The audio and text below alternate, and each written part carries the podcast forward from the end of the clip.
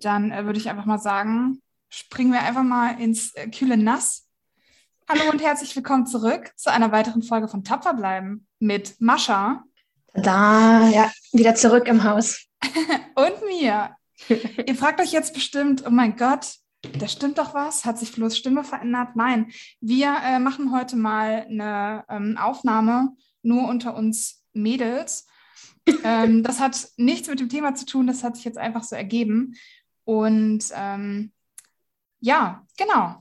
Aber jetzt mal zu dir, Mascha. Du hast ja äh, eine ganz schöne Odyssee hinter dir. Wo kommst du denn gerade her? Also nicht, nicht heute, das hast du mir gerade erzählt, das ist auch spannend. Äh, das kannst du auch gerne nochmal erzählen, aber so generell letzte Woche. Ähm, ja, ich bin gerade wieder im rückwärtigen Kulturschock. Ich bin noch mittendrin, ehrlich gesagt. Habe es noch hm. nicht so ganz überwunden. Ich bin seit vorgestern wieder in Deutschland. Ja. Ähm, ja, äh, genau, zweieinhalb Monate völlig raus aus dem deutschen Universum. Äh, genau, Israel, Palästina, da habe ich mich jetzt aufgehalten und ja, ist dann doch ein bisschen, ja, ehrlich gesagt, ein bisschen schwieriger wieder zurückzukommen, als ich so gedacht hätte. Also ich habe das ein bisschen erwartet zwar. Ja. Ähm, Was sind da so die Knackpunkte für dich? Irgendwie, wo du es wo krass merkst? Also das aller, aller, allererste war wirklich halt am, am Flughafen und ich stand dann halt an dem Bahnhof von dem Flughafen und wollte, also ich bin in Berlin angekommen und wollte einfach, ich wollte nur in die Innenstadt. Also und ja. dort halt äh, erstmal dann von dort weiterkommen. Und ich habe es noch hinbekommen mit dem Ticket. Ich dachte, ja, Ticketmaschine, okay, weißt ungefähr, wie das läuft. Und dann stand ich auch vor diesen ganzen Plattforms und war ein bisschen überwältigt, weil es war halt nicht mehr die gelben Minibusse aus der Westbank und äh, ich musste nur da hinrufen sa und sagen, wo ich hin möchte und dann wurde ich schon hingeführt, sondern diesmal musste ich mich selber orientieren. Ja und so viele Sinneseindrücke, also visuell und ähm, auch akustisch, auditiv. Das war dann erstmal so eine kleine, ja, so echt ein kleiner Schock. Glaube ich. Ja, die, Berliner, die Berliner Innenstadt ist natürlich auch äh, Hardcore-Rückführung. Ja, absolut. Äh, ja. Ja, und wie war deine Zeit da in den, äh, in den Kliniken? Du warst da, glaube ich, an der Uni und hast da ein Praktikum gemacht, richtig? Ja, genau. Also das ist halt eine Partneruniversität ähm, in Nablus. Das relativ in der Mitte von der Westbank. Ähm, genau, offiziell ist dort der Campus, der, der, Hauptcampus, aber tatsächlich die Fakultät der Tiermedizin ist dann doch an einem anderen Ort, ähm, der näher an der Grenze zu Israel halt liegt, ähm, Tulkarem. Und das ist dann so eine halbe Stunde Autofahrt. Ich war schon die meiste Zeit von den sechs Wochen an der Uni und habe da halt ähm, Uni-Alltag mitbekommen. Mhm. Und also vor allem Campusleben, was wir jetzt halt in Deutschland auch schon lange nicht mehr haben ja. oder hatten, teilweise immer noch nicht haben. Ja. Und, Spannend, äh, dass du äh, dafür nach Israel fliegen musstest. Ja, genau. Ich bin also nach Israel oder nach Palästina ja. und habe dann da mal äh, Uni-Campus-Leben wieder mitbekommen und dachte, ja. so läuft es ab, wenn Studenten auf dem Campus sind. Wow. Der Fairness halber wahrscheinlich halt nicht unbedingt, also Campusleben nicht das Erste, was man halt ähm, mit den beiden Ländernamen in Verbindung bringt. Nee, nee. Aber äh, schön, dass wir diese Facette ergänzen können. Ja, genau. Also viel am Campus, aber ich habe auch die Möglichkeit gehabt, ähm, dann mal auf israelischer Seite in einer Bestand, also Rinderbestandsbetreuung mitzulaufen, eine Woche. Das war auch hochinteressant, ähm, diese Kontraste mitzubekommen zwischen Israel und Palästina, also was in der Tiermedizin halt da möglich ist und was eben auch einfach nicht, wenn man in einem besetzten Gebiet sich aufhält mhm. und lebt und versucht auch dort Lehre irgendwie zu machen. Ähm, ich habe auf palästinensischer Seite auch eine Kleintierpraxis ähm, besuchen dürfen für ein paar Tage. Ich habe auch ein äh, Dog Shelter, also ein Tierheim für primär Hunde. Die hatten auch eine Handvoll von Eseln gesehen. Und dann wiederum auf israelischer Seite war ich in einem Animal Sanctuary, wo ich dann so abgefahrene Sachen wie Ziegen im Rollstuhl gesehen habe. Oh, wow. Und Pro, also ein Bulle mit, Prothese, mit Beinprothese und solche Sachen. Oh, krass. Ähm, genau, also sehr, sehr divers, äh, also diverser, als ich am Anfang vermutet oder gedacht habe. Ähm, einfach, weil sich die Sachen vor Ort dann ergeben haben. Ja, ja. Genau. Spannend. Hast du viel so von dem politischen Konflikt mitbekommen?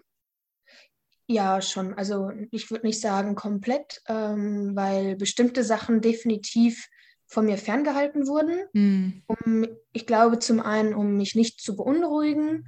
Ähm, ja, ich glaube, das war der Hauptgrund, äh, wenn Sachen von mir bewusst halt ferngehalten wurden und mir nicht mitgeteilt wurden.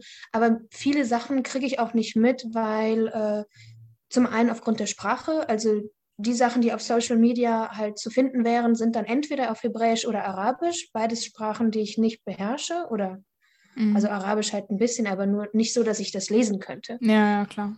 Mhm. Und zum einen bin ich auch nicht bei Social Media. Das heißt, also ich habe weder Facebook noch Instagram. Und genau, das sind schon die Hauptinformationsquellen der Leute. Ähm, ich war dann, die englischsprachigen Sachen hinken oft 24 Stunden hinterher. Ähm, mm. Aber trotzdem vor Ort im Gespräch mit den Leuten. Ähm, man ist mittendrin. Ein paar Sachen habe ich selber auch erleben können, wie ja. das ist. Siedlungen. Also die, die Settlements sind halt allgegenwärtig und ähm, was es bedeutet, wenn man im Auto sitzt, einem, durch einen Kreisel fährt und dann halt doch auch ja, aggressive Stimmungen mitbekommt und dort Leute stehen, die halt ganz klar signalisieren, dass sie einen dort nicht im Land haben wollen. Ja. Mhm. Doch, man ist dann schon mittendrin und kriegt relativ viel mit, auch Grenzübergänge, allein schon das. Ja. Oder Soldaten, also ganz normal mit im Bus mitzuerleben und äh, mit Waffe halt das ist man in Deutschland nicht gewohnt und das ist dann schon anders, wenn ständig oder regelmäßig halt Militärfahrzeuge dort auf dem, im Stadtbild so zu sehen sind. Ja.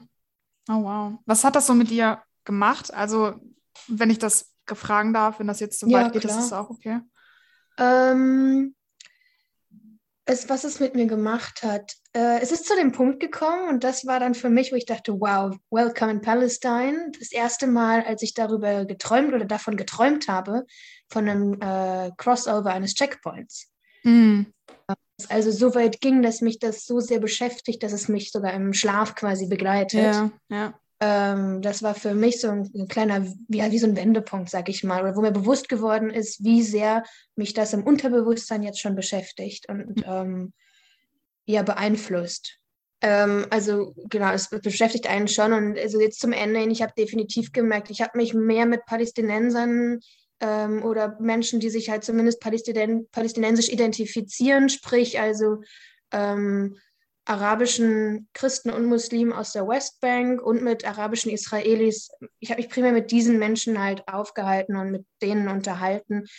Und dann bin ich jetzt halt definitiv nicht mehr ganz so offen gegenüber den israelischen Meinungen. Also ich habe mm. versucht, dann auch mal irgendwie auch explizit Leute zu treffen und mit denen in Gespräch zu kommen, weil ich gemerkt habe, dass ich so, so gepolt bin mittlerweile. Mm.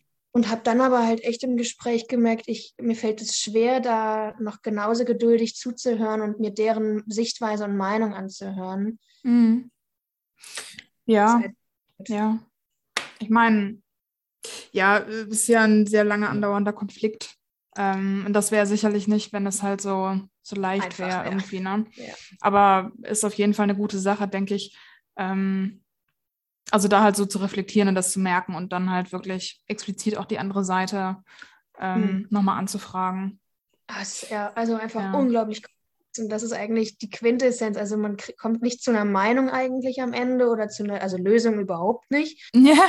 Man kriegt eher so mit, wie viel das ist ne? und ja. wie tief das auch sitzt. Und ähm, ja, also hm. es geht halt einfach schon jahrzehntelang. Ja. Krass. Genau, aber ja. ich, ich habe auch schöne Sachen erlebt, ne? Also. Ja, nee, ich glaube, ich habe äh, ich glaube, ich habe äh, immer ganz äh, ganz aktiv deine, deine WhatsApp-Stati verfolgt äh, und habe da ganz neidisch geguckt, wie du da rumgeklettert bist. Das, das sah schon alles sehr, sehr gut aus. Ja. Mhm. ja. Und jetzt als nächstes hast du gesagt, geht's nach Japan. Genau, Visumsantrag läuft. Bin gespannt, ob das bewilligt wird. Und das werde ich dann nächste Woche sehen. Und dann äh, wäre ich nochmal ab Juli für zwei Monate in Japan. Mal wieder eine ganz cool. andere Kultur, mit der ich noch nichts zu tun hatte bisher. Ja. Auch eine äh, an der Uniklinik oder privat? Ja, genau. Ist okay. auch wieder Partneruniversität. Äh, einfach, weil es ein bisschen leichter zu organisieren ist dann. Ja, klar. Ja. Schön. Ja, klingt mhm. super. Mega. Ah, die Chancen des PJs. Ja. Leute da draußen, großartig. nutzt es. wow.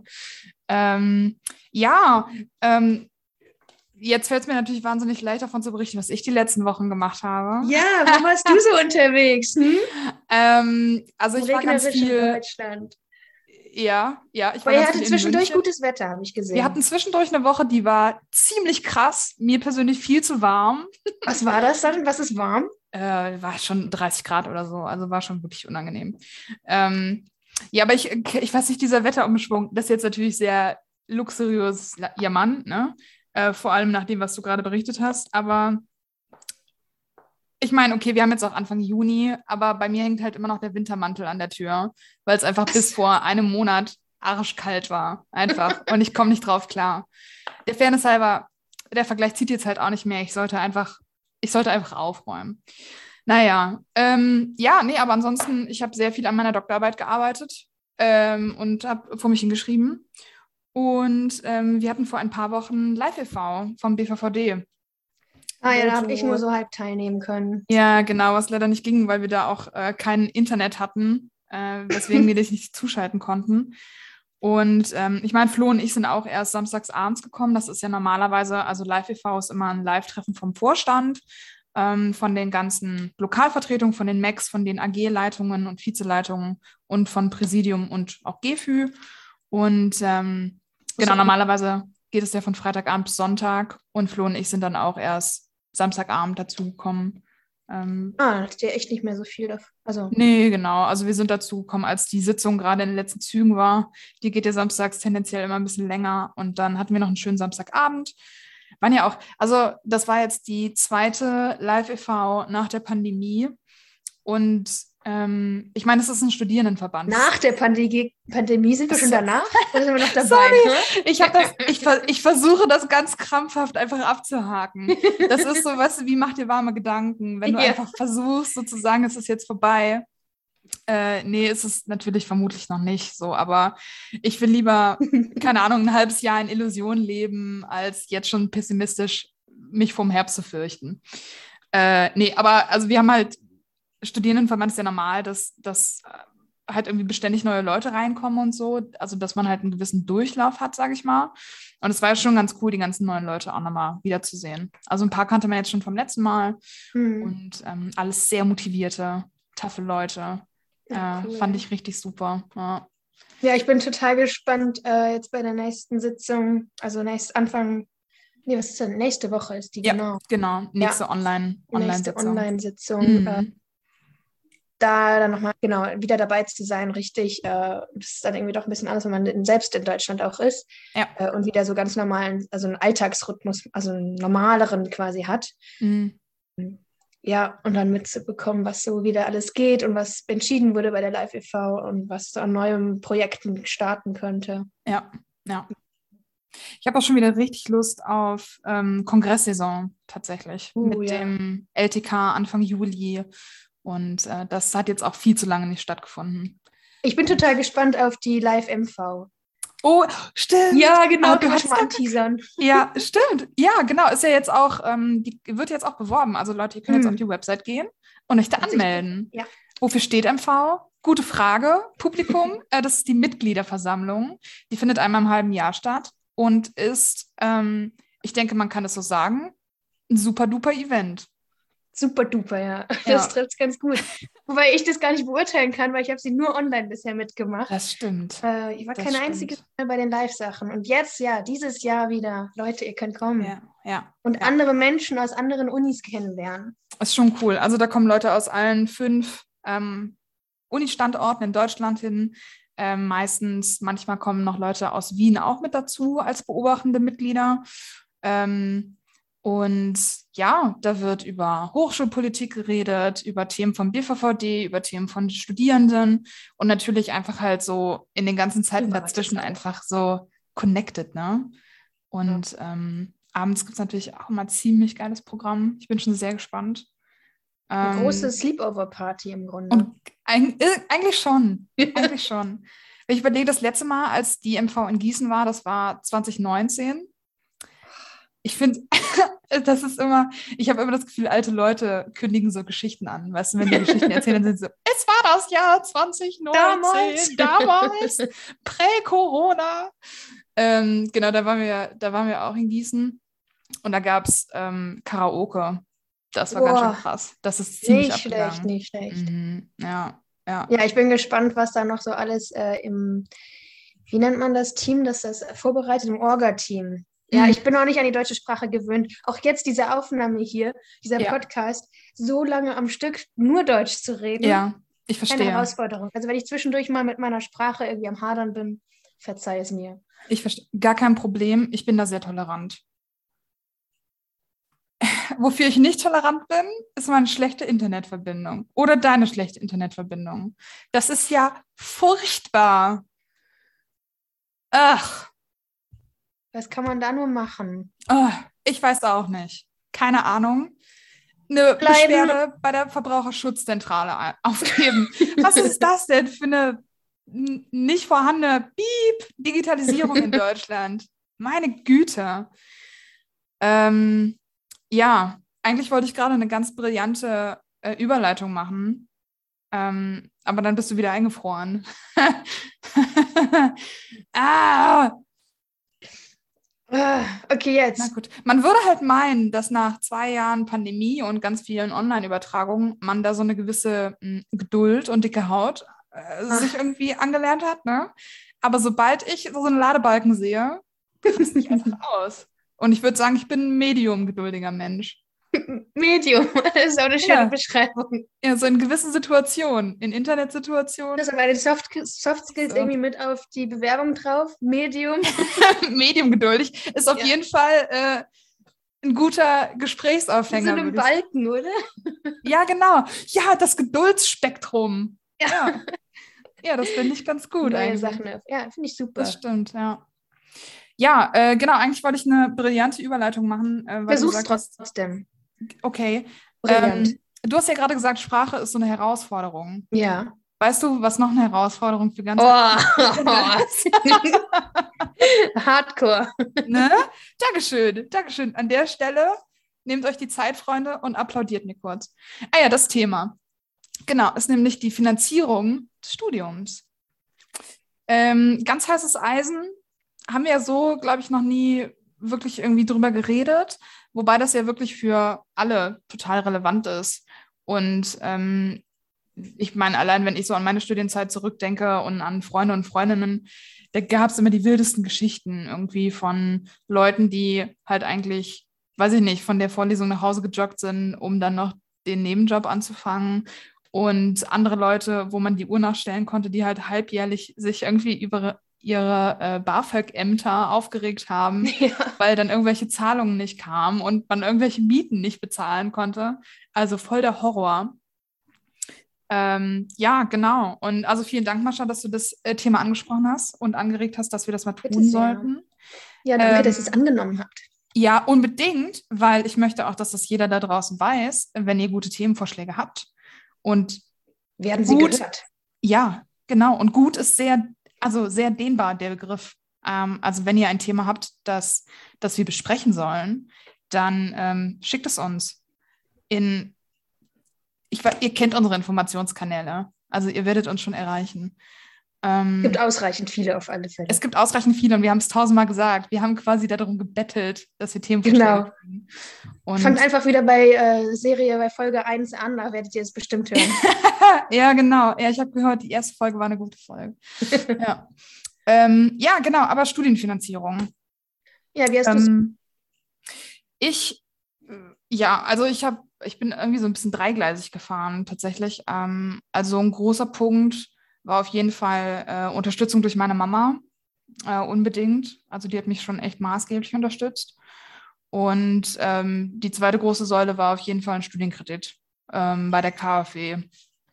Ähm, und also KfW ist schätze ich halt vom Prinzip her, ich meine, BAföG ist ja auch ein Studienkredit. Ähm, aber bei der KfW, das habe ich immer gemerkt, dadurch, dass es halt ähm, ein Privatanbieter ist, ist es halt kein Stress. Also da muss man nie, also ich musste nie darauf warten, dass die ähm, mir halt irgendwie mein, mein Geld überweisen oder so. Ähm, ist ja auch klar, ist ja auch ein Kreditunternehmen, so die machen irgendwie auch ihre Asche. Ähm, genau, und dann hatte ich noch einen Nebenjob. Aber wie funktioniert das genau mit dem Kredit? Ähm, Also, weil ich habe mich damit noch nie so richtig intensiv auseinandersetzen müssen. Ja.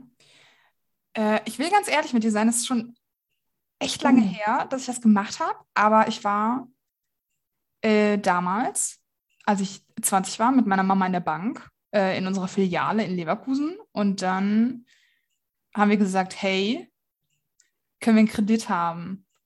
Und dann meinten die, jo. wir haben da was. Wir haben da was. Ähm, ich weiß nicht mehr genau, wie wir das angefangen haben, aber ich glaube, dass es kein Stress ist, weil also KfW ist halt auch ein ziemlich großes Unternehmen ähm, mhm. und für die Studienkredite ziemlich bekannt auch. Ähm, die haben halt so ganz viele, also die haben halt keine äh, Präsenzfilialen selber, die haben halt ganz viele Partnerfilialen und pa Partnerbanken, also Commerzbank zum Beispiel. Und dann kann man da halt in eine Filiale gehen und ähm, sich da, dann kriegt man da halt irgendwie eine Ansprechperson. Mhm. Dann kann man halt mit dem oder derjenigen ähm, halt die genaueren Sachen regeln. Aber ich glaube, die haben halt auch so Standard ähm, Bedingungen, also der Zinssatz und so weiter und wie lange das dann läuft, das sind, ist ziemlich Standard. Und den Rest macht man dann halt übers Online-Banking. Ähm, da kriegt man dann so einen Zugang und dann muss man da auch, also ich schätze mal ähnlich wie beim BAföG, halt wirklich einfach halbjährlich seine Immatrikulationsbescheinigung hinschicken. Mhm. Ähm, da muss man noch äh, ab irgendeinem Zeitpunkt, weil unser Studium ist halt ziemlich lang, ich glaube nach sieben Semestern oder so oder nach acht Semestern muss man dann halt irgendwie nochmal so eine Leistungsübersicht mitschicken oder so. Ähm, mhm. Genau, und dann die zahlen das 14 Semester lang und ich glaube, der Höchstsatz ist 630 Euro im Monat. Äh, oh. Das ist schon nicht schlecht. Ja. Und ähm, ja, genau. Und danach geht man dann halt in Karenzzeit, maximal 18 Monate. Und dann gibt es dann halt so einen Tilgungsplan, den kann man sich dann selber anlegen, wie viel man dann monatlich zurückzahlen möchte. Ja. Da gibt es irgendwie Minimum 100 Euro bis 600 Euro, die man da monatlich zurückzahlen kann. Das ist auch ziemlich entspannt. Das kann man, glaube ich, fast monatlich anpassen oder halbjährlich dann. Und ähm, ja, genau, das kann man dann alles online machen. War das für dich denn, weil ich glaube, also mich hat das zwischendurch, also ich hatte das nie so konkret in Erwägung gezogen, einen Kredit halt nehmen zu wollen oder zu müssen. Mhm. Aber so als es die, um die Überlegung der Finanzierung halt ging für mich fürs Studium, dachte ich so, okay, wie ist denn das? Also was für ein Gefühl hätte ich, ähm, diesen, also irgendeine Art des Kredits, also auch mit einem BAföG ist das ja, du hast am Ende halt diese, ich sage ja, Schulden, so ist es immer, mhm. ja. musst du zurückzahlen, weil du mit dieser Gewissheit studiert hast, naja, ich komme halt am Ende quasi mit Minus raus und bin dann erstmal jahrelang daran gebunden. Ich weiß nicht, wie das jetzt bei dir aussieht, also was für einen Zeitraum der Rückzahlung du da hast vor dir. Ähm, aber hat dich das irgendwie verunsichert oder zwischendurch halt ja, hibbelig gemacht? Absolut nicht. Ähm, hm. Also wenn, dann kann ich mich nicht dran erinnern. Dann, dann muss es so punktuell gewesen sein. Ähm, also ich habe jetzt dieses Jahr angefangen mit Rückzahlung. Also ja, genau, halt so die 18, knapp zwei Jahre nach meinem Abschluss. Und ähm, ich weiß gerade gar nicht, wie lange. Ich schätze, für die nächsten zehn Jahre oder so ist das schon ein Ding. Also kommt natürlich darauf an, man kann halt so Sonderrückzahlungen machen und so weiter. Ähm, und wie man das dann halt anpasst. Aber mh, hm, war für mich nie so ein großes Ding. Und ich betrachte das jetzt auch gar nicht so, dass ich da mit einem argen, also ich klar, es ist ein Kredit, zu dem man halt abarbeitet, aber ich empfinde das jetzt nicht so als Schuldlast irgendwie, ähm, ich glaube, das hat aber auch was damit zu tun, wie meine Mutter mich da dran geführt hat ähm, und wie sie mich dann halt so in dem hm, in der Hinsicht erzogen hat irgendwie, weil sie hat mir, also für sie war das von Anfang an klar, dass wir das so machen. Und ähm, ich hatte halt mit 20 gar keinen Plan von Finanzen, also noch weniger als, als jetzt. Äh, nee, jetzt passt es schon. Ähm, und habe ihr da halt total vertraut. Und ähm, sie meinte halt, das ist ganz klar, das brauchst du, weil wir können das halt so sonst nicht machen alleine. Und sie hat halt immer gesagt, das ist ähm, eine Investition in mich und in meine mhm. Bildung. Und deswegen sind das keine Schulden in Anführungszeichen. Ja, ja. ja. Ähm, ist natürlich ein bisschen, also auch irgendwie ein bisschen schön geredet, aber das ist, also es ist verhältnismäßig in Ordnung. Ja, ja. Ja. Und es ist jetzt ähm, sie sagt halt immer, das ist ja also ein Kredit mit Wert. Das ist ja jetzt nichts für sowas Temporäres wie für ja. äh, einen Urlaub oder Möbel oder irgendwie sowas, sondern halt wirklich in was Nachhaltiges. Und deswegen war das für mich okay irgendwie. Und das ist mhm. jetzt halt einfach was, das habe ich vor mir und das stotter ich dann halt so monatlich ab und äh, vielleicht noch darüber hinaus, wenn es gut geht. Ähm, ist natürlich auch nochmal ein zusätzlicher Motivator, ähm, gute Gehaltsverhandlungen zu führen mhm. ähm, für die nächsten Jobs. Ja, ja, aber ansonsten passt es. Ja. Ja. Also es geht dritte? schon. Ja. Also es geht schon auch, dass man halt trotzdem Rücklagen bildet und so, ne? Also dass man halt trotzdem auch flüssig bleibt. Das geht ja. schon. Äh, genau, das dritte war halt noch ein Nebenjob.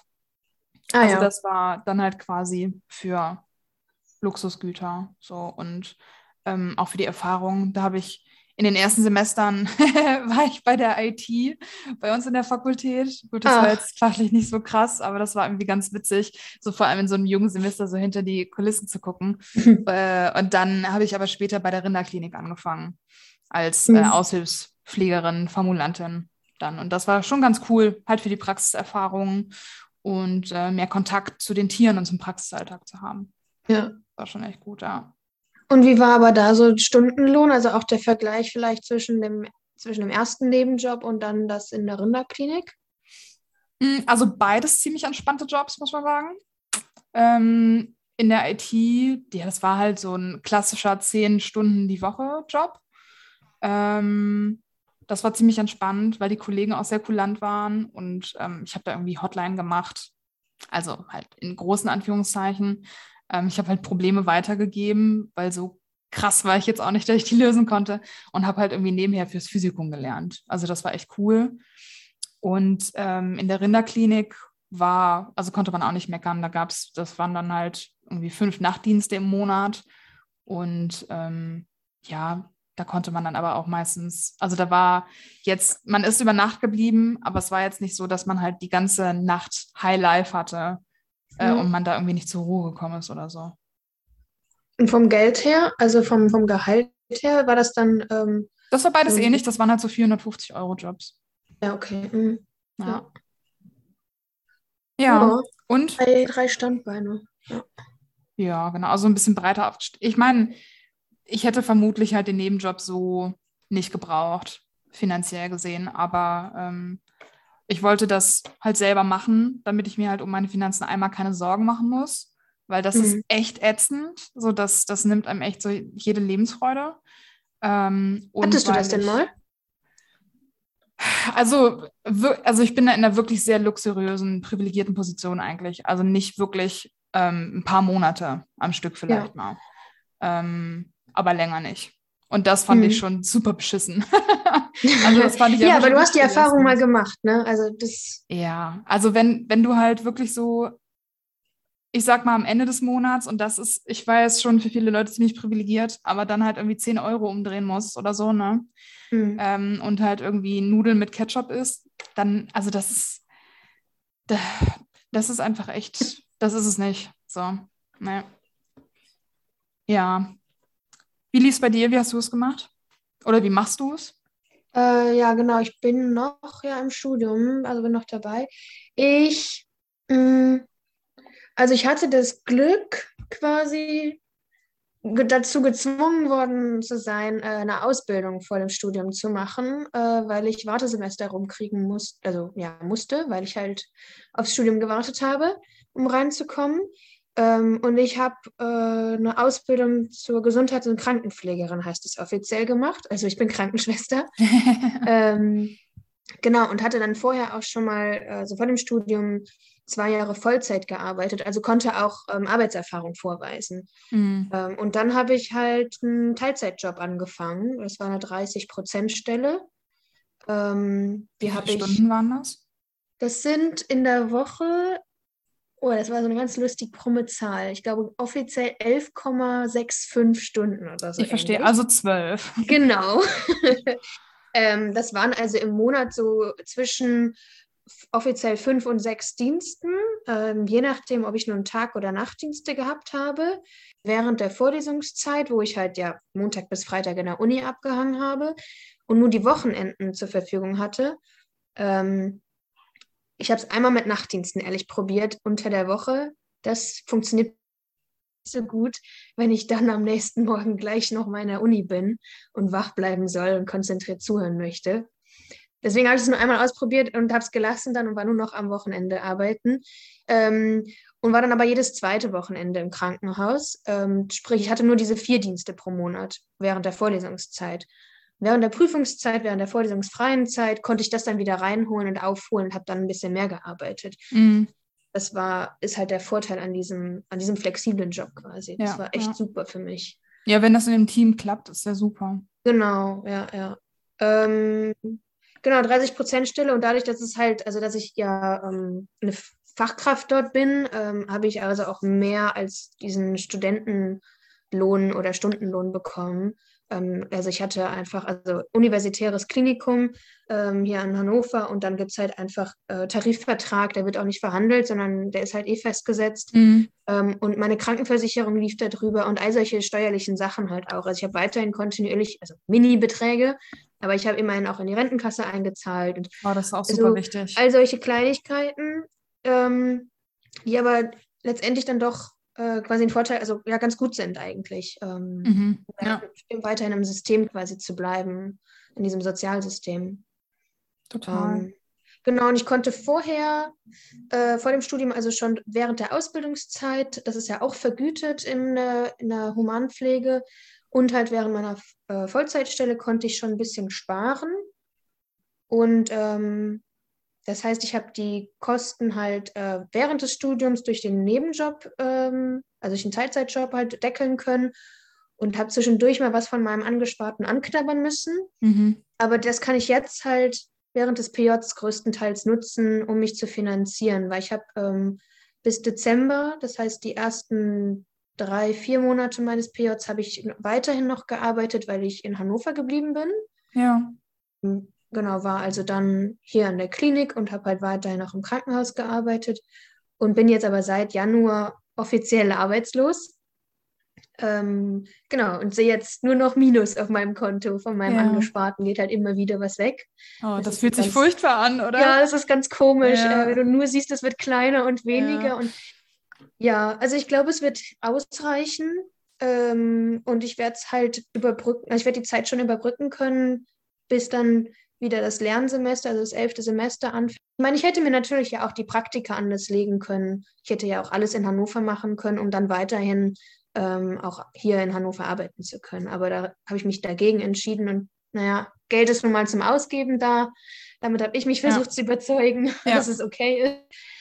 Ähm, genau, und also ich genieße es gerade auch total, wirklich auch keinen Nebenjob zu haben, weil das ist schon viereinhalb Jahre lang immer wieder da, also Zeit und Energie halt äh, nicht zu verschwenden, weil ja. das nicht. Klar. Es halt ist ja auch immer noch ein Vollzeitstudium, ne? Also, ja, genau. Also ja. es waren dann quasi 100% Studium plus 30% mhm. halt Arbeiten, äh, also mindestens 130 quasi. Das ist schon krass, hatte. ja.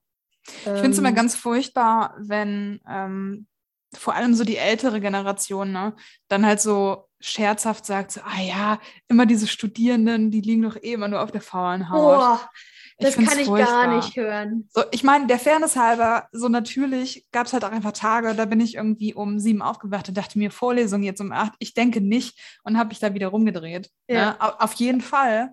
Äh, und man ist zeitlich, glaube ich, auch selten so flexibel wie im Studium. Aber das mhm. heißt halt nicht, dass es nicht einfach ultra anstrengend ist. Ja, ja. Ja.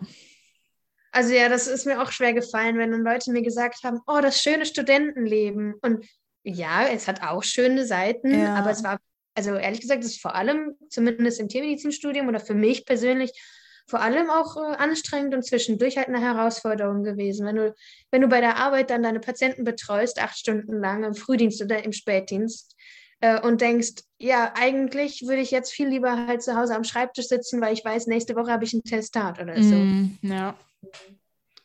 Ja, ja. total. Äh, genau, aber trotzdem, ich bin unglaublich froh, dass ich diese Möglichkeit hatte, relativ mit, also im Verhältnis halt mit wenig Stunden ausreichend ja. verdienen, um meinen eigenen Lebensunterhalt zu, äh, zu finanzieren. Das ist, ähm, also kann man auch irgendwie stolz drauf sein, ehrlich gesagt. Ja. Voll, ja, total. Das ist schon, ich habe total den Respekt äh, vor Leuten, die sich halt ihr Studium ganz alleine finanzieren können. Ich glaube, das ist ein, also ist ein wahnsinniger Aufwand. Ja. Also, ja. ja. man lernt was. Also zumindest hat es mir auch geholfen, tatsächlich so ein bisschen äh, im normalen Leben zu bleiben und nicht so völlig abzuspacen in dieser Studiums, äh, Studiumsbubble, weil ich halt immer wieder mit Menschen zu tun hatte, denen es halt wirklich, also die halt wirklich krank sind und äh, die wirkliche Probleme hatten und nicht ausgetickt sind wegen irgendeiner Prüfung oder so. Ja. Ähm, also dazwischen auch nochmal mit anderen Menschen zu tun zu haben. Ähm, Mhm. Und es Um sei es Kollegen, ja, Kollegen oder halt auch die Patienten. Genau. Ja, verstehe ich. Ja. Ja. Ja, das war meine Finanzierung bisher so. Ähm, Und genau. Und die Gewissheit mittlerweile, dass wenn ich irgendwie Not hätte finanziell, dass ich da Familie habe, die mich unterstützen würden, die mir irgendwie mal kurz unter die Arme greifen könnten. Ja. Ähm, das ist auch beruhigend, dass man weiß, dieses Backup ist vorhanden. Ja. Ja, absolut. Das stimmt, ja. Das weiß ich, dass ich das auch habe. Das ist auch, ähm, für, also, ja, das hat natürlich auch nicht jeder und nicht jede. Ähm, aber das ist wirklich viel wert. Ähm, egal, ob das Familie ist oder Freunde irgendwie, wo man weiß, dass man da halt ein, ähm, ein Netzwerk hat, das einen da irgendwie auffangen könnte. Gut, ähm, aber ähm, Soweit zu uns. Soweit zu uns. Wir sind Es ja sind halt nur zwei Leute. Es ist ein bisschen. Genau. Wenn es jetzt drei Leute gewesen wären, dann wäre natürlich genug gewesen, weil mehr Perspektiven brauchen wir halt in diesem Nee, Podcast. das reicht nicht. dann immer. Ähm, ja. eigentlich, eigentlich reichten ja schon immer ähm, Flo's und meine Meinung. Aber ähm, Mascha hat uns jetzt dazu gebracht, Dinge vielleicht ein bisschen differenzierter zu betrachten. Ähm, unfassbar. Äh, und deswegen haben wir uns noch ein paar Sprachnachrichten reingeholt. Und ich ähm, spiele einfach mal eine ab. Wie habe ich mein Studium finanziert? Immer mit Nebenjobs, also immer neben dem Studium gearbeitet. In, meinen, in den ersten beiden Semestern habe ich in der Tierarztpraxis als TFA geholfen. Und dann habe ich angefangen, Kindergeburtstage zu betreuen bei einem Outdoor-Event. Dort haben wir äh, Bogenschießen, Schatzsuchen, Fossiliensuchen, Lagerfeuer und so weiter veranstaltet. Es hat immer sehr viel Spaß gemacht, war eine super Abwechslung, weil es halt draußen stattgefunden hat, meist an den Wochenenden. Ähm, der Stundenlohn war besser als in der Tierarztpraxis und es hat mir sehr geholfen, dort äh, zu arbeiten und auch schon mal kleine Gehaltsverhandlungen durchzuführen zum Beispiel.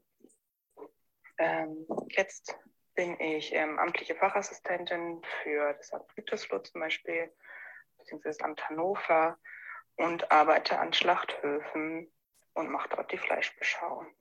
Spannend. Also ja, vor allem cool, dass sie meinte, dass sie ähm, erste Erfahrungen mit Gehaltsverhandlungen erlebt hat.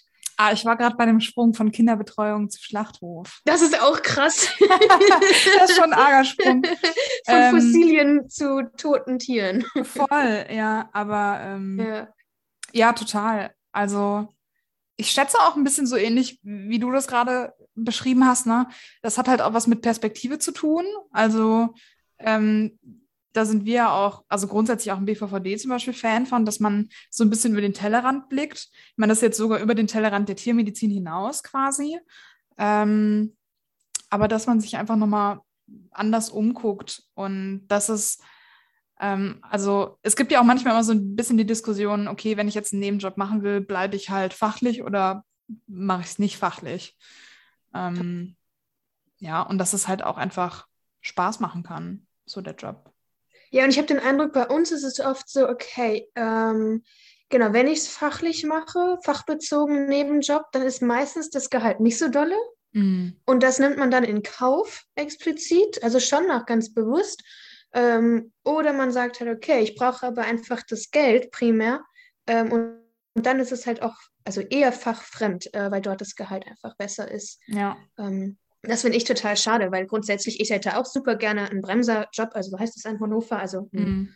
wie sagt man es auf Normaldeutsch? Ich Äh, schätze Hiwi-Job? Formulanten. Hiwi? Hiwi, ja. Ja, genau. Ähm, sowas halt auch gerne in der Klinik oder einer der Kliniken hier gemacht. Ähm, aber damit hätte ich mich überhaupt nicht finanzieren können. Mhm. Ähm, ich hätte viel Zeit dort verbracht und hätte einiges gelernt, auch eben persönliche Kontakte zu den Tierärzten oder Tierärztinnen gehabt. Ähm, ja, einfach schon praktische Skills mir aneignen können. Ja, also ich finde es halt so schade, dass man sich da entscheiden muss im Grunde. Also kann ich, Mhm. also will ich was lernen, kann ich praktisch halt ähm, was dazu gewinnen. Ähm, und für mich war das halt, ja, war es keine Option, einfach weil ich mich damit nicht hätte über Wasser halten können mit so einem Heavy-Job an der Uni, also an der Uniklinik hier, Tiermedizin. Ja, verstehe ähm, ich. Ja, das fand ich immer ein bisschen schade, dass das im Grunde nicht vereinbar ist dann. Mm. Ja, ja, total. Ich bin froh, dass, ähm, dass ich da was Gutes gefunden habe mit der Rinderklinik. Das war schon echt ganz gut. Ja, ähm, ja ich meine, viele, ja, viele Freundinnen ähm, haben auch so Formulantenjobs in privaten Kliniken gemacht bei uns in der Umgebung. Mhm, Und da. Also ich schätze, das waren eigentlich meistens auch so 450 Euro Basisgeschichten, aber der Zeitaufwand ist natürlich manchmal auch einfach total krass, ne? Irgendwie dann irgendwelche Zwölf-Stunden-Schichten oder so am Wochenende. Das ist halt total unverhältnismäßig für Studierende irgendwie. Ja, genau. Aber ist ja Kindergeburtstag. Ja, auch wieder so ein krasser, krasses Universumswechsel. Ähm, Voll.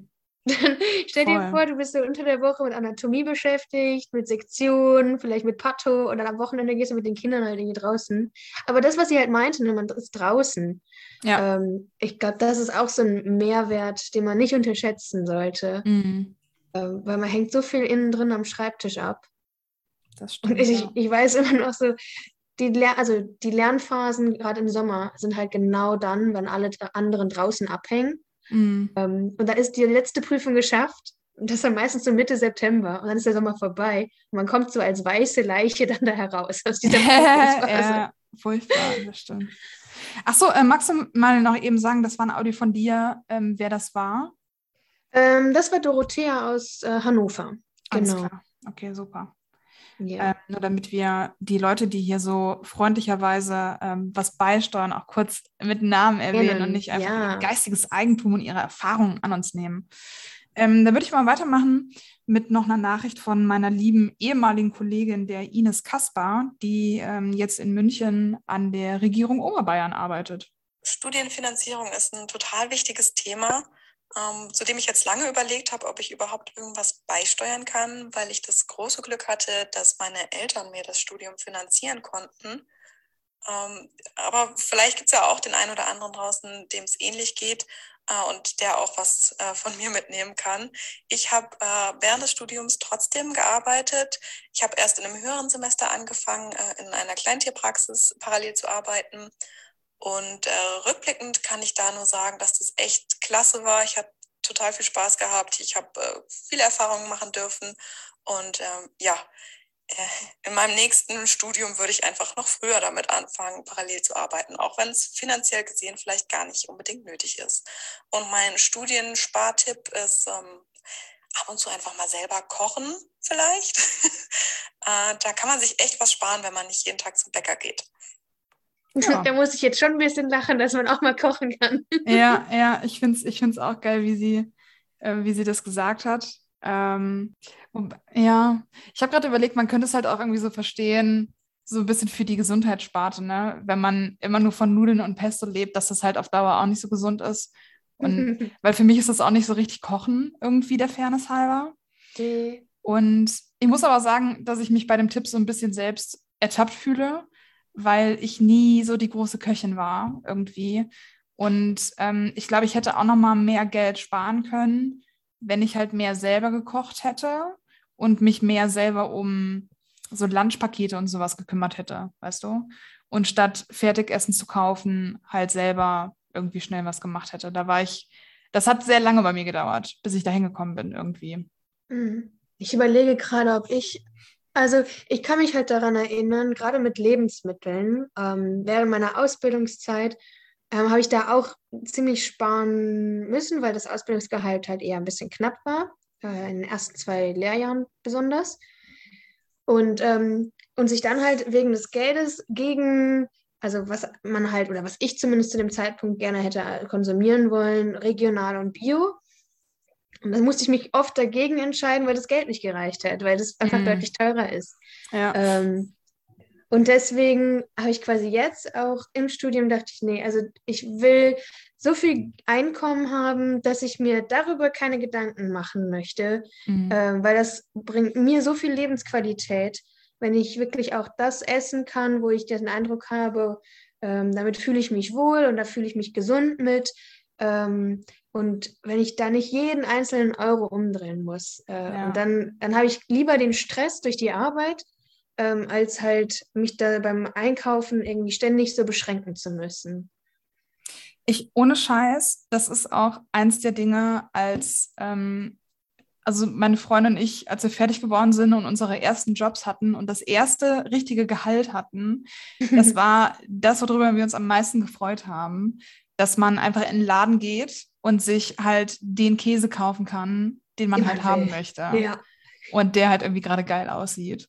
Und ja. ähm, irgendwie das erste Silvester, das wir gefeiert haben, dann haben wir halt Raclette gemacht, offensichtlich natürlich ähm, weil man ja an Silvester immer Raclette isst. Und dann gab es halt irgendwie, weiß ich nicht, irgendein Rinderfilet oder so. Also nicht, nicht viel, aber man hat sich halt irgendwie so eine Kleinigkeit gegönnt und wir haben das einfach alle so gefeiert, äh, dass, dass man das irgendwie finanzieren kann, ohne den nächsten Monat hungern zu müssen. Ja, ja. ja. Also das finde ich halt echt erstaunlich, äh, wie viel einem das ja, irgendwie geben kann. Total, das stimmt, ja. Äh, zum Thema Essen haben wir auch noch eine super gute Nachricht bekommen. Also mehrere tatsächlich, äh, die nämlich den Tipp mit dem Foodsharing aufgebracht haben. Hallo, ich finanziere mich über meine Eltern, die mir ein Minimum von Überlebensgeld sozusagen geben, also für die Miete und für normales Essen und alles, was darüber hinausgeht, also irgendwas zu shoppen wie Klamotten oder Urlaub oder auf eine Party gehen und ein Bier trinken oder so. Ähm, das finanziere ich mir dann selbst über Nebenjobs und ähm, arbeite als Hiwi an der Uni aktuell, was äh, für mich eine schwierige Entscheidung war, weil man als Hiwi viel weniger verdient, als wenn man außerhalb der Uni arbeitet. Aber im Lebenslauf macht sich halt ein Kellnerjob oder so auch nicht so gut wie ähm, eben etwas, das mit Tiermedizin zu tun hat. Und außerdem habe ich noch einen super Spartipp und das ist äh, Foodsharing. Äh, da macht man gleichzeitig was Gutes und kann viel Geld sparen, indem man halt Lebensmittel ähm, vor dem Müll rettet. Und ähm, da engagiert man sich halt beim Verein Foodsharing und kann ähm, dann bei, also man muss da dann ähm, so eine kleine Prüfung machen und dann da aufgenommen werden. Also das ist aber nicht so schwierig.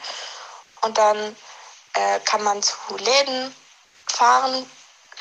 Das ist dann über die Plattform, also so eine Website, alles organisiert und dann zu geregelten Uhrzeiten und so weiter eine Abholung machen. Das bedeutet, dass die dann halt äh, die Lebensmittel, die die sonst wegschmeißen würden, äh, an Food Saver geben und äh, man selbst kann die dann halt eben selber essen oder wenn man mehr hat, als man selbst essen kann, dann verschenkt man die und innerhalb der Community kriegt man dann halt auch an Tagen, wo man nichts abholt, äh, eigentlich immer wieder Angebote, wo Leute halt eine große Abholung hatten und man denen dann auch helfen kann, indem man zu denen nach Hause fährt und bei denen dann einfach noch Lebensmittel abholt und sie dann eben vor dem Müll rettet, indem man sie isst. Machst du, äh, machst du Foodsharing? Ja, tatsächlich. Ähm, ich habe vor Covid damit angefangen. Ähm, genau, Prä- und Post-Covid. Ja, das, das macht es irgendwie ein bisschen epischer und ich hoffe ja. deswegen auch retrospektiv erträglicher, aber ich glaube, das ja. ist eine Illusion. Ähm, genau, ich habe also davor damit angefangen. Ähm, ich hatte, ah genau, es gibt noch Too Good To Go, ist auch eine App. Ähm, die läuft ein bisschen anders, aber ich sag mal, das Grundprinzip, halt Lebensmittel vor dem Müll zu retten, ist das gleiche. Ähm, ja, und letztendlich bin ich äh, über einen Hausmitbewohner, sag ich mal, also die WG über uns, die haben das viel gemacht und und ähm, sobald er halt eine große Abholung hatte, also es sind da meistens ja wirklich auch IKEA-Tüten, ähm, hat er das dem Haus mitgeteilt oder den anderen Hausbewohnenden und äh, Leute eingeladen, halt zu ihm zu kommen und sich halt auch was abzuholen. Das war echt eine coole Sache. Man kriegt auch mal ein Gefühl dafür, wie viel tatsächlich dann weggeschmissen werden würde. Mm, ja. Wenn dort mal bei einer Bäckerei oder in einem Supermarkt ist und dann einfach diese Mengen mal wirklich sieht. Und das ist was anderes, als wenn man da eine Dokumentation drüber schaut oder irgendwelche Zahlen von so und so viel Tonnen pro Jahr in Deutschland wird weggeschmissen liest. Ähm, ja, aber halt selber mal vor Ort zu sein und dann eben zu sehen, wie viel man da in seine Tüte oder in seinen Rucksack reinpacken kann. Ja, Ja. Das ist schon krass. Ja, stimmt, vor allem so die Tüten vom Bäcker und so, ne?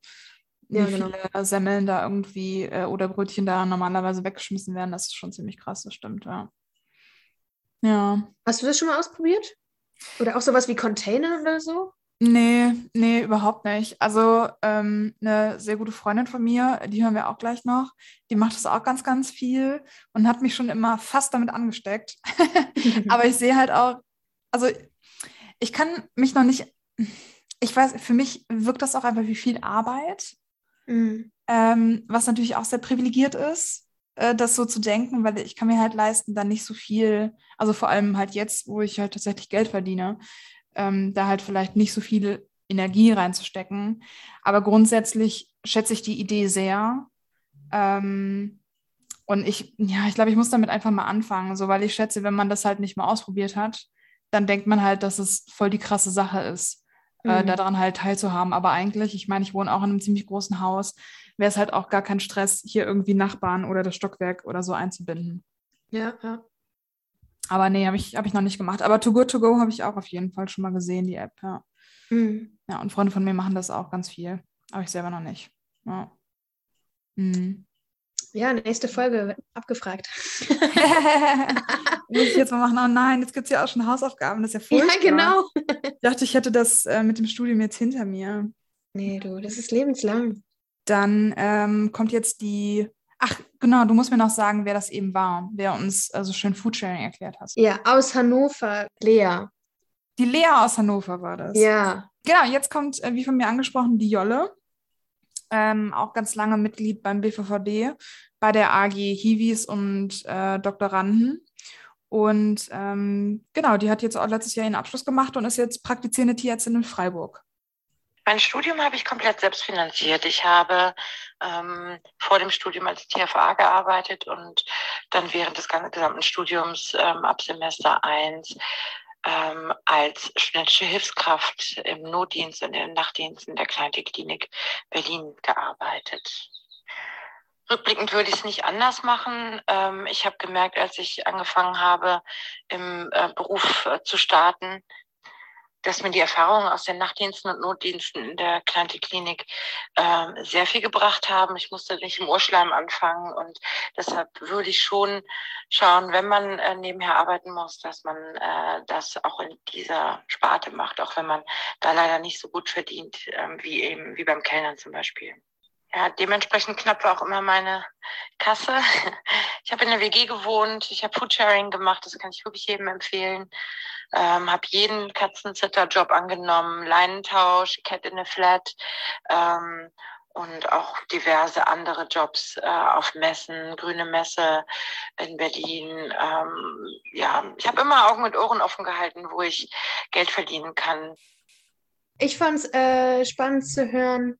Also, es klang ja erstens ein bisschen stressig, äh, weil sie ja gesagt hat, sie hat also super viel auch angenommen an Nebenjobs.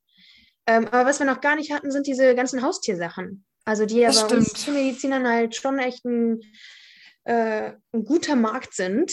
Das stimmt. Leintausch hat auch bei uns jeder gemacht. Ja. Jetzt, jetzt, wo sie es gesagt hat, fällt es mir wieder ein. Also jeder hatte irgendwie immer einen Sittinghund am Start. Vor allem auch manchmal so die Leute, die halt eh schon eigene Hunde hatten, die dann halt Ja, ja. irgendwie noch auf einen aufgepasst haben. Und eigentlich war auch bei uns, ähm, ja, waren halt Hunde nicht so gerne gesehen, aber war halt irgendwie geduldet. Ähm, ich glaube, das ist jetzt auch strenger geregelt.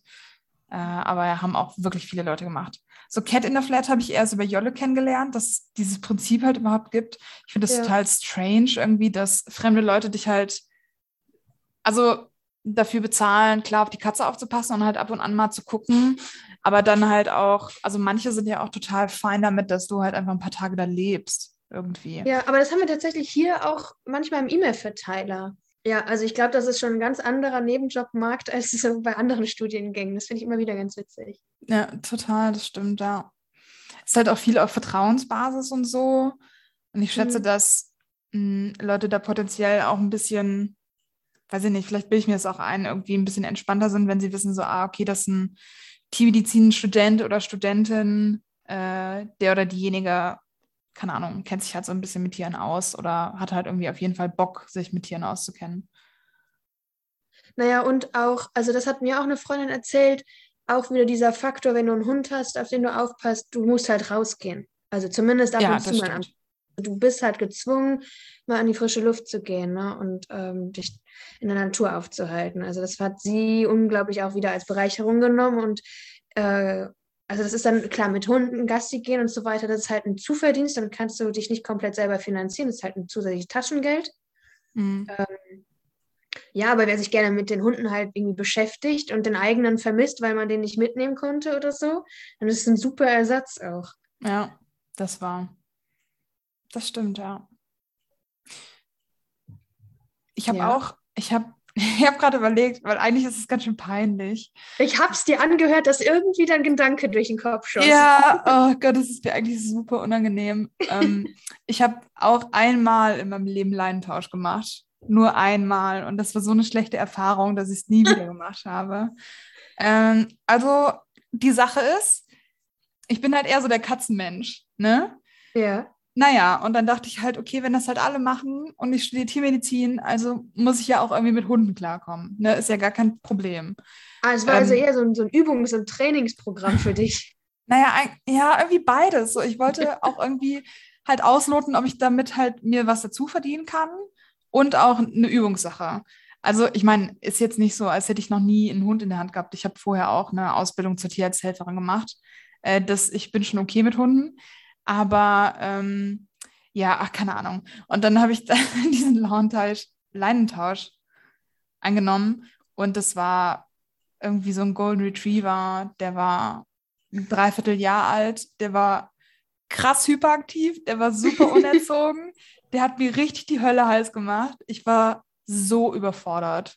Ich war so am Arsch vom Ende des Tages, ähm, dass ich auch gesagt habe, so, ja, Sorry. sorry, ich, es tut mir leid, ich kann das nicht. Und die Frau auch so, äh, nee, ist, ist schon okay. So, ich glaube, die dachte sich dann auch, was ist denn mit ihr so? Warum, warum kommt sie damit nicht klar? Aber Gott, der war so anstrengend. Ich war so, ich war so kaputt danach einfach. Ja, das hat mich ganz schön überfordert. Aber ähm, ja, ältere Hunde sind cool. Die sind so ein bisschen entspannter und ähm, Können auch einfach mal nur in der Ecke liegen. können halt einfach mal nur in der Ecke liegen. Mehr, mehr will ich ja gar nicht. Die wollen, will nicht ständig die, Au- genau, die wollen nicht ständig die Aufmerksamkeit. Äh, das jetzt ist von der Sarah, einer der Präsidentinnen vom BVVD, Studierende in Hannover.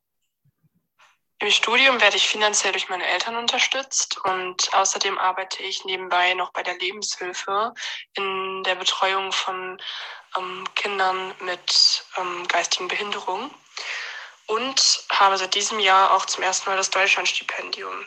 Rückblickend ist es natürlich so jetzt super für mich gelaufen und es funktioniert auch so gut. Ich kann mir durch den Nebenjob und das Stipendium ähm, auch das eine oder andere extra und top leisten und das gefällt mir so sehr gut und so kann ich vernünftig im Studium leben. Mein Studium-Spartipp darüber hinaus ist ähm, Foodsharing. Das mache ich jetzt auch seit diesem Jahr aktiver und ähm, das gibt es bestimmt auch in deiner Stadt. Kannst dir einfach mal googeln. Oh Gott. Also es sind echt unglaublich viele mit Foodsharing. Voll. Tim, ne? Du fehlst noch. ja, ich finde, ich bin, ähm, was soll ich sagen, ich, ich stehe schlecht da. Das, das, ist die, das ist die eine Folge, in der ich jetzt schlecht dastehe. Ja, ist ein großes Ding. Ähm, ja, wie Sarah gesagt hat, einfach mal googeln. Ähm, Ja. Ich werde es auch gleich nochmal googeln, wo man das hier machen kann. Ich habe eine Aber was sie Hausaufgabe. neu hatte, ist das Stipendium, das Deutschlandstipendium. Das stimmt, ja. Also, äh, ja klar, man muss dafür sehr gute Noten haben und oder sich ehrenamtlich sehr gut engagieren. Mhm. Also dieses Deutschlandstipendium, ich weiß gar nicht, ob das alle wissen, da kann man sich halt einmal im Jahr für bewerben. Ich glaube, es ist meistens im Mai rum. Ähm, und dann gibt es so ein Komitee, wo Ja. unter anderem auch Studierende mit drin sind und Fakultätsmitarbeitende. Und äh, die suchen dann, ich, das sind auch, glaube ich, gar nicht so viele Leute, oder? Vier, fünf pro Jahr aus. Ach so, die, also ich sag, du meinst das Kontingent an Stipendien quasi? Ja, genau. Das weiß ich gerade gar nicht so genau. Mm, Ich weiß auch gerade nicht so genau, wie viele das sind, äh, aber ich habe gedacht, es wären ein paar mehr. Ah, okay. Ich ja. habe gedacht auch, dass quasi pro Uni, also jede Uni kriegt dann so ein Kontingent, da sage ich eine Anzahl. Ja. Ähm, Genau, also das, das variiert halt von Jahrgang zu Jahrgang auch. Äh, Das heißt, man kann vielleicht auch mal ein bisschen Glück haben, weil dann irgendwie die Zahl sich etwas erhöht hat und damit die Chancen etwas steigen, dass mehr Leute das erhalten. das stimmt. Mhm. Grundsätzlich ähm, sind Stipendien eh nochmal so ein Thema, das wir jetzt auch gar nicht angeschnitten haben. Aber da kann man sich natürlich, also Deutschlandstipendium ist immer eine gute Sache, das kann man immer versuchen eigentlich. Und ähm, darüber hinaus kann man sich einfach mal informieren in der Stadt, in der man selber studiert, äh, was es da halt noch so für Möglichkeiten gibt. Also manchmal gibt es ähm, von äh, religiösen Institutionen ausgehend was, manchmal gibt es Politisch. genauso politisch äh, parteinahe Stiftungen oder so, die auch ähm, Stipendien fördern. Ähm, da kann man sich auch auf jeden Fall mal umgucken, was es da so gibt. Da gibt es schon einige Möglichkeiten. Ist ja darüber hinaus auch ganz cool, manchmal zum Netzwerken, äh, dass man nochmal andere Leute kennenlernt, außer TeammedizinerInnen. Äh, an den Unis gibt es eigentlich auch immer äh, verantwortliche Personen, die einen da durch diesen Urwald an Stipendien ein bisschen durchleiten können. Ähm, Ah, also was ja. auf einen irgendwie ja, passen würde. Ähm, genau, also man muss sich nicht davon abschrecken lassen, weil man glaubt, man hätte nicht ausreichend gute Noten, weil es geht nicht immer nur darüber. Mhm. Ähm, genau. Manchmal ist es auch, ob man, ähm, weiß ich nicht, jemanden zum Beispiel zu Hause zur Pflege hat und da halt also den sozialen Aspekt irgendwie auch erfüllt ähm, und da unterstützenswert ist. Ähm, und Ja. vielleicht ist es auch, ähm, dass es, also es gibt auch den Unterschied zwischen einmaligen Zahlungen oder mit dem Deutschlandstipendium ist es über ein Jahr hinweg halt, monatlich, dass man etwas bekommt. Es kann aber auch mal ein Büchergutschein, sage ich mal, sein, also der etwas höherwertig ist. Genau, da gibt es ganz diverse, also gibt es halt unterschiedliche Sachen, wo man sich mal ein bisschen reinfuchsen kann, ähm, wenn bestimmte andere Sachen halt nicht funktionieren, wie zum Beispiel BAföG oder ähnliches. Mhm. Ja, ja, das stimmt. Das stimmt. Gut, ich würde sagen, dann kommen wir zu unserer letzten Nachricht. Mhm. Hallo. Also ich habe mein Studium viel durch Arbeiten finanziert und auch ein bisschen durch Hilfe von meinem Vater. Und gerade ähm, in Richtung PJ habe ich nochmal sehr viel gearbeitet. Und rückblickend würde ich ähm, sagen, dass es sich definitiv anbietet, einen Job zu machen, wo einfach der Stundenlohn besser ist, wenn man dann so einen Job bekommt, ähm, weil man dann einfach weniger Stunden arbeiten muss. Zum Teil hatte ich zwei Jobs und das ist dann doch ähm, mehr als an die Belastungsgrenze gegangen. Und man sollte nicht vergessen, dass ja auch die körperliche und psychische Gesundheit wichtig sind. Und ich glaube, im Rückblick hätte ich lieber vielleicht nochmal einen kleinen Kredit aufgenommen, anstatt so viele Stunden zu arbeiten. Ja, das Ja. war jetzt so ein bisschen die harte Realität, Mhm. dass es nicht immer nur easy peasy ist. Ja, das stimmt. Ja, man muss da, also ich meine, wir haben es ja eben auch schon gesagt, das ist halt immer noch ein Vollzeitstudium. Ähm, und ich meine, natürlich ist es irgendwie leichter hergesagt, ähm, überarbeitet euch nicht, Kinder. Ähm, wenn halt finanzielle Not an der Person ist, dann muss man da halt, muss man sich halt selber finanzieren, das ist ganz klar. Ähm, ja, aber ja, dann muss man vielleicht manchmal doch den besser bezahlten Jobs den Vorrang geben. Ist natürlich ein bisschen schade, wenn es da äh, so zwei Klassentendenzen gibt, ne? Wer sich halt Ja. irgendwie, wie du eben gesagt hast, so Bremser oder Hiwi-Stellen vielleicht leisten kann und wer nicht.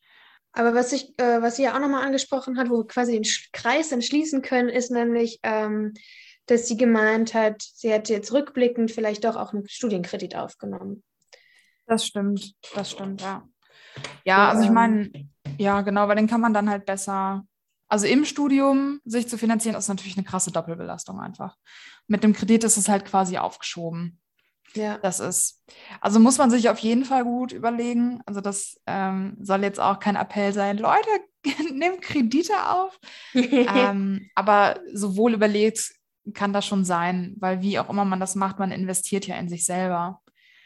Und ähm, ich meine, ich gehe jetzt davon aus, dass man halt nach dem Studium dann einen Job hat, äh, mit dem man das dann gut abarbeiten kann und abbezahlen kann, weil man da halt anständig verdient. Äh, hier auch nochmal der Appell, verkauft euch nicht unter Wert, sondern verdient dann halt auch in euren Jobs was, weil äh, das seid ihr auf jeden Fall wert. Und ähm, ich denke, das ist eigentlich ein ganz gutes, vielleicht ein bisschen rapides Schlusswort, fast schon für die Folge. Ähm, wir haben, ich meine, wir hatten noch einige mehr ähm, Sprachnachrichten. Das war jetzt eine kleine Auswahl. Ach genau, magst du noch sagen, wer das war? Das war auch eine Kollegin ja, das war, aus Hannover. Genau, genau, wieder Hannover. Das war Corinna. Ah, die Corinna. Ja, guck mal. Ja, also wir haben viel Gutes gehört, also viele unterschiedliche Studienfinanzierungsmodelle, ähm, viel Unterstützung von den Eltern natürlich auch, viel durch Nebenjobs, viele unterschiedliche Nebenjobs ähm, durch jede Sparten. Und ähm, Foodsharing scheint das Ding zu sein.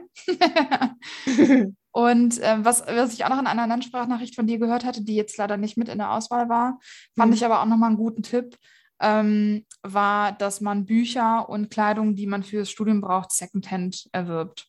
Also entweder über Uni-Verteiler oder so Uni-Events, Flohmärkte und so weiter, dass man das halt unter sich austauscht und nicht Anatomiebücher neu kaufen muss. Und sich auch bewusst macht, es gibt nun mal eine Bücherei und die haben oft zwar nur eine limitierte Anzahl. Ähm, Ja. Ja. Also genau. ja, ich habe es tatsächlich hinbekommen. Ich habe mir bisher ein, ein, ein einziges Buch gekauft im gesamten Studium. Ähm, Oh, und zwar nur, weil wir das halt in die Prüfung mit reinnehmen konnten. Ah, okay. Ja, das ist echt gut. Nicht schlecht. Ich glaube, ich hatte schon zwei, drei. Aber die habe ich jetzt auch alles schon verkauft, glaube ich. Wo ich bin mir nicht sicher. Es kann sein, dass ich noch meinen Biochemie-Wälzer habe. Das hat keinen fachlichen Grund, sondern eher einen emotionalen irgendwie, weil wir haben zusammen so viel durchgemacht. Das Teil der Tränen war krass. Ich glaube, ich kann mich da nicht so gut von trennen. Aber irgendwann wird er auch gehen, weil was will ich jetzt noch mit Biochemie? Wenn ihr noch Fragen irgendwie habt oder Anmerkungen zur Finanzierung des Studiums, ne, schreibt uns. Äh, Ja, Kommentare bitte. sind immer sehr gesehen. Bitte. Ihr könnt äh, unserer E-Mail-Adresse schreiben. Das sollte hier auch alles bei Spotify verlinkt sein, ich bin mir sicher. Mich könnt ihr auch über Instagram erreichen. Florian könnt ihr über Twitter erreichen. Uh, falls ja, stimmt. irgendjemand Twitter benutzt. ähm, genau, ja, also ihr könnt uns auch persönlich ansprechen. Ähm, manche kennen uns auch. Also zögert bitte nicht. Bombardiert uns mit Fragen und äh. Themenvorschlägen. Ja, das auf alle Fälle. Ja, genau. Also wenn ihr irgendwie ein Thema habt, das ihr minimal vorbereitet haben möchtet, dann äh, sind, sind wir euer Team. Ja. Gut, alles klar. Dann äh, bleibt mir nicht mehr viel zu sagen, außer vielen Dank, Mascha. Einmal ja, mehr. Zu schnacken. Ja, ebenso. Ich, ich fand es ganz wunderbar. Und äh, dann, Leute, immer schön tapfer bleiben. Na, bis zum nächsten Mal.